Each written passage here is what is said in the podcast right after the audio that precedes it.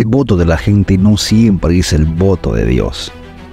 El aplauso que escuchas de las personas no siempre es el aplauso de Dios y la voluntad de la gente no siempre es la voluntad del Creador. Ten cuidado, el que tengas ganado la simpatía del pueblo no significa que tengas el grado del Creador. Él mide de forma muy diferente. No busques el aplauso o la voluntad de la mayoría. La mayoría también se equivoca más seguido de lo que imaginas. Si nos pregunta José de Caleb del relato bíblico que por culpa de la mayoría no entraron a conquistar lo que por derecho les pertenecía.